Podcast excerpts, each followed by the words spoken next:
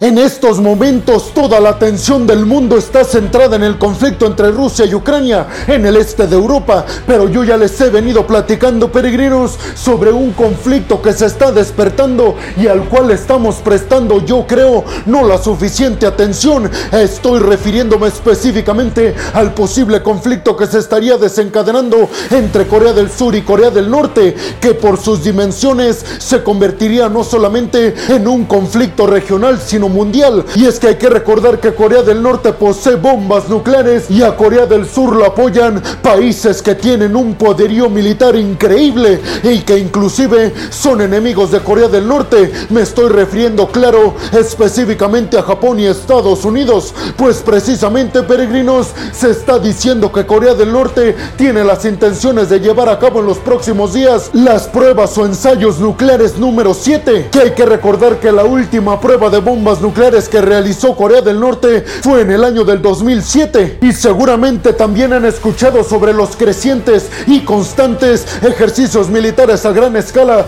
que han estado realizando Estados Unidos, Japón y Corea del Sur y que por esto Corea del Norte encabezado por Kim Jong-un ha dicho que estos representan una gran y contundente amenaza para la seguridad nacional de Corea del Norte. En esos ejercicios militares se escuda Kim Jong-un para estar realizando en los próximos días una nueva prueba nuclear desde Pyongyang, pero desde Estados Unidos y Corea del Sur están asegurando que precisamente estos ejercicios militares los están haciendo para estar preparados en el dado caso de que Corea del Norte se atreva a lanzar un misil o llevar a cabo ataques nucleares en contra de los socios estadounidenses en esta región, específicamente refiriéndonos a Japón y a Corea del Sur. Pero ahora les preguntaría a ustedes, peregrinos, ¿creen que Corea del Norte realmente vaya a utilizar bombas nucleares en esta zona del Indo-Pacífico y sobre todo, ¿cuál sería la respuesta que ustedes creen tomaría Estados Unidos, Japón y Corea del Sur? Pues abróchense los cinturones peregrinos porque en el video del día de hoy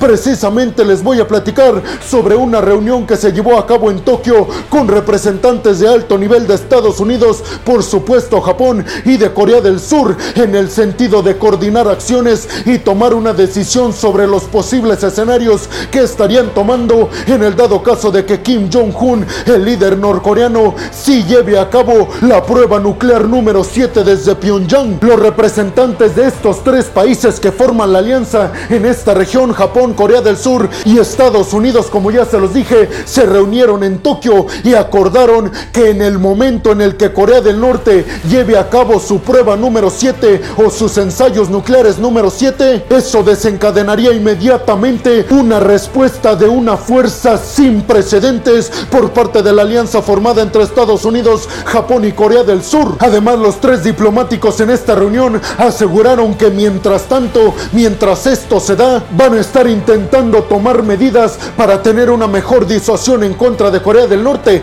lo que significa que estarán tomando medidas para asustar supuestamente a Corea del Norte y que Kim Jong-un no se atreva a realizar el ensayo número 7 de su arsenal nuclear. Esta crisis se ha desencadenado sobre todo porque a la presidencia de Corea del Sur llegó alguien que está muy cercano a lo militar en cuanto a Estados Unidos se refiere y que además dijo durante toda su campaña que iba a tener una postura y una mano mucho más dura en contra de Corea del Norte. Se suma también el hecho de que Donald Trump, con quien Kim Jong-un al parecer tenía buena relación, dejó la presidencia estadounidense y llegaron los demócratas encabezados por Joe Biden, quien inmediatamente pusieron una línea despegándose de una supuesta amistad con Corea del Norte. A todo esto se le suma el que Corea del Norte ha realizado constantes pruebas de misiles balísticos de corto, mediano y largo alcance, inclusive de misiles intercontinentales que podrían alcanzar suelo estadounidense. Todos estos factores que les acabo de mencionar han causado el hecho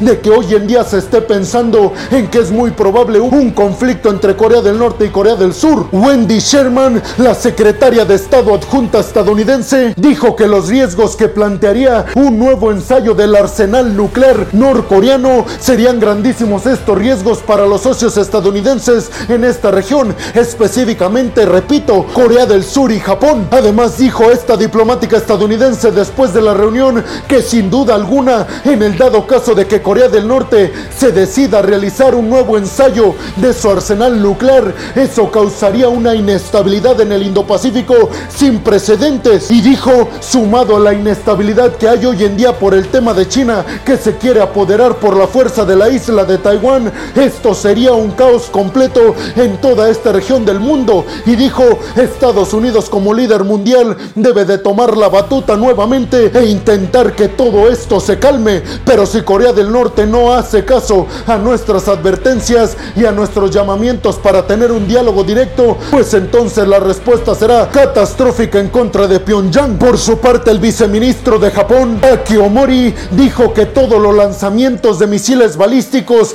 que han sobrevolado el espacio aéreo de Japón constituyen una obvia provocación por parte de Pyongyang en contra de Tokio. Y dijo, nosotros tenemos que ponernos en el lugar de ya no estar esperando qué sucede, sino empezar a realizar inmediatamente todo lo que se necesita para quitar las intenciones de Corea del Norte de incrementar la inestabilidad en esta región. No especificaron cómo es exactamente que responderían los aliados Estados Unidos, Japón y Corea del Sur en contra de Corea del Norte, pero al decir que la respuesta sería más grande de lo que se haya pensado jamás, obviamente desde las Naciones Unidas esto causó grave preocupación porque piensan podría estarse desencadenando no solamente un conflicto regional, sino como les dije al principio, un conflicto mundial debido a las alianzas que tienen tanto Corea del Sur como Corea del Norte. Pero ahora el turno va para ustedes, peregrinos. ¿Creen que Corea del Norte se atreva a realizar nuevamente su séptimo ensayo de su arsenal nuclear? Y sobre todo, si es que lo hace, ¿cuál creen que sería específicamente la respuesta que obtendría por parte de Estados Unidos, Japón y Corea del Sur?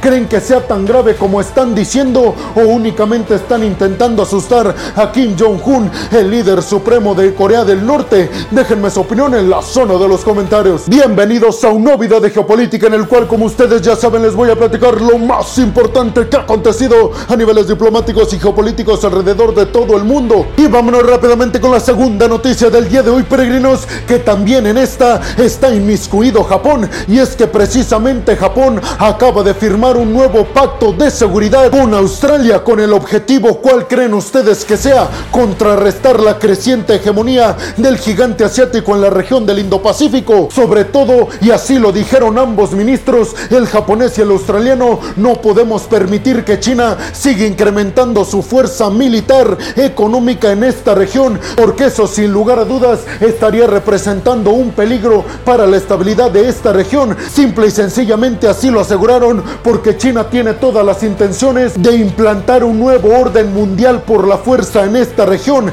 y nosotros tenemos todo el derecho, inclusive la obligación de detener al gigante asiático para que deje de intentar apoderarse de toda esta región por la vía económica y militar. Este acuerdo estaría renovando otro que se firmó hace ya 15 años, que tenía como principales objetivos el Indo-Pacífico libre, estable y próspero, incluyendo aspectos de la seguridad de las cadenas de suministro y también el cambio climático. Pero parece ser que el contexto geopolítico de hace 15 años a la fecha se ha transformado abruptamente, en donde hoy en día China ya cuenta con un poder descomunal en cuanto a influencia geopolítica y sobre todo económica. Por eso están asegurando los dos primeros ministros, el japonés y el australiano. Hoy en día es importantísimo que se atiendan todas estas intenciones de China de ellos liderar esta región por la vía autoritaria y ya no democrática como se ha venido teniendo. También hay que decir que se les preguntó a ambos primeros ministros, al australiano y al japonés, sobre la situación en Ucrania y sobre las constantes amenazas que ha recibido el país ucraniano por parte de Vladimir Putin. Y el primer ministro japonés Kishida se pronunció absolutamente en contra de todas y cada una de las amenazas que ha recibido Ucrania por parte de Vladimir Putin. Y dijo Kishida, hoy en día esto que estamos haciendo nosotros y los australianos es lo mismo que todo Occidente está haciendo con el tema Ucrania, es decir, buscar unidad de todos aquellos que quieren un mundo libre y democrático, pero sobre todo un mundo donde se respeten los derechos humanos y la equidad en los seres que habitan esta tierra. Por eso dijo Kishida, el primer ministro japonés, hoy más que nunca, todos los países que estamos a favor de un libre mercado, de un sistema democrático y sobre todo de una variedad de fuerzas, tenemos que unirnos en contra de aquellos que quieren dominar al mundo por la vía autoritaria. Y dijo, estos son China y Rusia. Ambos diplomáticos aseguraron que tienen como principales puntos para ir en contra de China la seguridad y la defensa, en donde dijeron China está intentando por todos los medios posibles dominar a sus vecinos, en donde se incluyen por supuesto Japón y Australia. Por eso dicen no lo podemos permitir y a mí unas declaraciones que dio después de esta reunión el primer ministro australiano me llamaron muchísimo la atención peregrinos y se las quiero compartir porque este dijo que hoy China es lo que es al sistema que es impuesto por parte de Occidente. Dicen gracias al libre mercado y a las libertades es que hoy en día China logró construirse como un competidor firme y directo de la hegemonía estadounidense. porque ya que logró llegar a esos lugares en donde gracias a ese sistema que intenta destruir lo posicionó en ese lugar tan privilegiado como la segunda potencia económica solo por detrás de Estados Unidos? Dice el primer ministro australiano, no entiendo cómo es que China una vez ahí quiere acabar con aquello que lo llevó a ese lugar y aseguró por último que no aceptará Australia y tampoco Japón junto con Estados Unidos un nuevo orden mundial impuesto por la fuerza en el Indo-Pacífico ni en ninguna parte del mundo, refiriéndose también a Rusia y a Vladimir Putin. Además abordaron las constantes crisis que se han dado en las cadenas de suministro y dijeron nosotros tenemos que ser una opción para que por nosotros pasen varias cadenas de suministro a niveles internacionales y dejar de depender tanto de China. Dijo, ese sin lugar a dudas es uno de nuestros objetivos junto con Estados Unidos. Pero ustedes qué piensan, peregrinos? ¿Creen realmente que China está amenazando toda la estabilidad que se está dando en el Indo-Pacífico? Y sobre todo, ¿qué piensan de estas declaraciones que dio el primer ministro australiano de que hoy en día China es la segunda potencia mundial gracias a ese sistema que según quiere terminar? ¿Ustedes creen que esto sea cierto o todo es paranoia por parte de Occidente en contra del gigante asiático? Déjenme su opinión en la zona de los comentarios. Y vámonos rápidamente con la tercera noticia del día de hoy, peregrinos, y es que Estados Unidos acaba de desplegar una división de asalto aéreo de élite en Europa del Este, muy cerca de las fronteras con Rusia. Este tipo de fuerzas estadounidenses no habían sido desplegadas en esta región de Europa, escuchen bien, desde la Segunda Guerra Mundial. Y algunos están asegurando que el despliegue de este tipo de fuerzas militares estadounidenses en esta región de Europa es porque Estados Unidos tiene seguridad de que se avecinan catástrofes en esta región. Y no lo quiero decir, peregrinos, pero seguramente ustedes ya lo están pensando, el que se lleve a cabo una amenaza real, nuclearmente hablando, por parte de Rusia en contra de Ucrania. Específicamente donde se desplegaron estas tropas de élite estadounidenses es en Rumania, país miembro del bloque de la OTAN, por cierto. Y nada más para que se den una idea, el tipo de estas fuerzas de élite estadounidenses, estas podrían llegar a cualquier campo de batalla en aproximadamente dos horas en cualquier parte del mundo y están entrenadas precisamente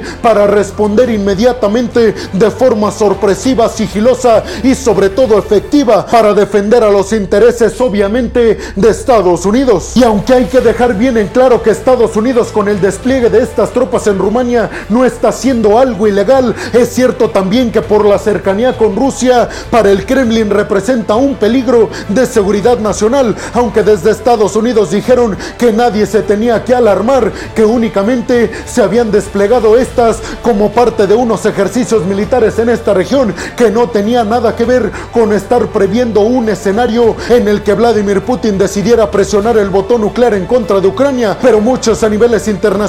no creen esta versión estadounidense que dicen únicamente es con el objetivo de calmar a toda la comunidad internacional. Pero ustedes qué piensan, peregrinos? ¿Creen realmente que el despliegue de estas tropas estadounidenses de élite, que un grupo así, repito, no se había desplegado desde la Segunda Guerra Mundial, esté augurando que va a pasar una catástrofe en esta región? Y sobre todo, ¿creen que Rusia tenga derecho de estar asustado y de sentirse agredido con el despliegue de estas tropas? Déjenme su opinión en la zona de los comentarios. Y vámonos rápidamente con la cuarta noticia del día de hoy, peregrinos, y es que nuevamente se da una visita diplomática para llevar democracia y libre mercado a Taiwán, esta vez por parte de parlamentarios alemanes. Hay que decir también que esta ya es la segunda visita de parlamentarios alemanes a Taiwán en apenas un mes, lo que obviamente preocupa y mucho al gigante asiático. La líder taiwanesa Chai Ing-wen dijo en declaraciones después de la reunión en privado con estos parlamentarios alemanes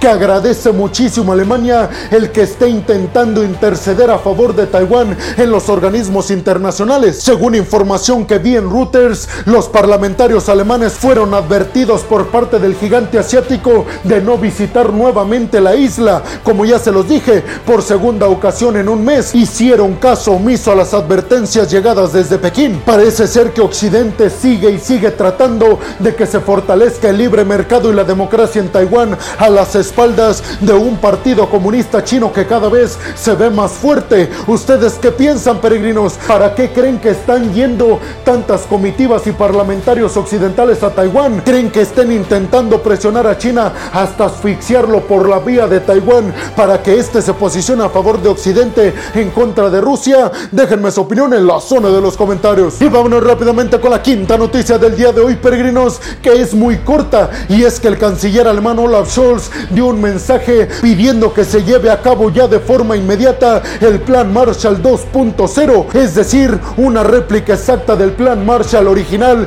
que se trató por parte de Estados Unidos para la reconstrucción europea después de una guerra mundial que dejó total y absolutamente destruido al viejo continente. Pues dijo Olaf Scholz, todos los aliados occidentales ya hemos dicho que sí, que todos vamos a apoyar, algunos más que otros, pero ya todos hemos dicho que sí para que se lleve a cabo este plan de forma inmediata para la reconstrucción de Ucrania. Pero ¿qué piensan ustedes, peregrinos? ¿Creen realmente que los países occidentales tengan cómo fondear la costosa reconstrucción ucraniana? Déjenme su opinión en la zona de los comentarios. Y vámonos rápidamente con la sexta y última noticia del día de hoy, peregrinos, que también viene de palabras que dio el canciller alemán Olaf Scholz, en las que aseguró no se puede dar por ningún motivo ni bajo ningún escenario un enfrentamiento directo entre Rusia y la OTAN, porque dijo en este preciso momento ya no solamente estarían corriendo el riesgo algunos países, sino prácticamente toda la humanidad y la vida tal y como la conocemos. Por eso dijo, estamos intentando hacer todo lo posible para que Rusia se salga de forma inmediata de Ucrania, porque hoy en día queda claro que nosotros le hemos ganado la partida a Vladimir Putin, ya que él cada vez está más empantanado en Ucrania y nosotros cada vez más fuertes. ¿Ustedes creen que tenga razón? Déjenme su opinión en la zona de los comentarios. Y bueno, hemos llegado al final del video del día de hoy, peregrinos. Les quiero agradecer muchísimo el que hayan llegado hasta este punto del video. Además, les quiero recordar que me ayudarían muchísimo compartiendo este video en todas y cada una de sus redes sociales, dejándome su like y también dejándome su opinión en la zona de los comentarios. Además, les recuerdo que si están escuchando esto desde Spotify, no se olviden de seguir al podcast. Si están viendo esto en Facebook o en Instagram, tampoco se olviden de compartir el video, de darle like y de dejar su comentario. Por último, les pediría que si están viendo y escuchando esto desde YouTube, también compartan el video en todas y cada una de sus redes sociales, suscríbanse al canal y activen la campanita para que les lleguen todas y cada una de las notificaciones cuando subo un video nuevo de geopolítica o de otras cuestiones a mi canal. Y como última petición, peregrinos, les agradecería muchísimo que fueran a mi canal de Twitch. Como peregrino Alejandro me pueden encontrar y ahí voy a estar transmitiendo a diario. Ahí me pueden consultar todo lo que quieran en tiempo real, pero no me gustaría irme sin antes agradecerles a todas y a todos ustedes el apoyo que me dan, peregrinos, porque créanme, sin ustedes este proyecto simple y sencillamente no podría ser posible. Así que muchas, pero muchas gracias, peregrinos. Sin más por el momento, nos vemos en el siguiente video de Geopolítica. Hasta la próxima.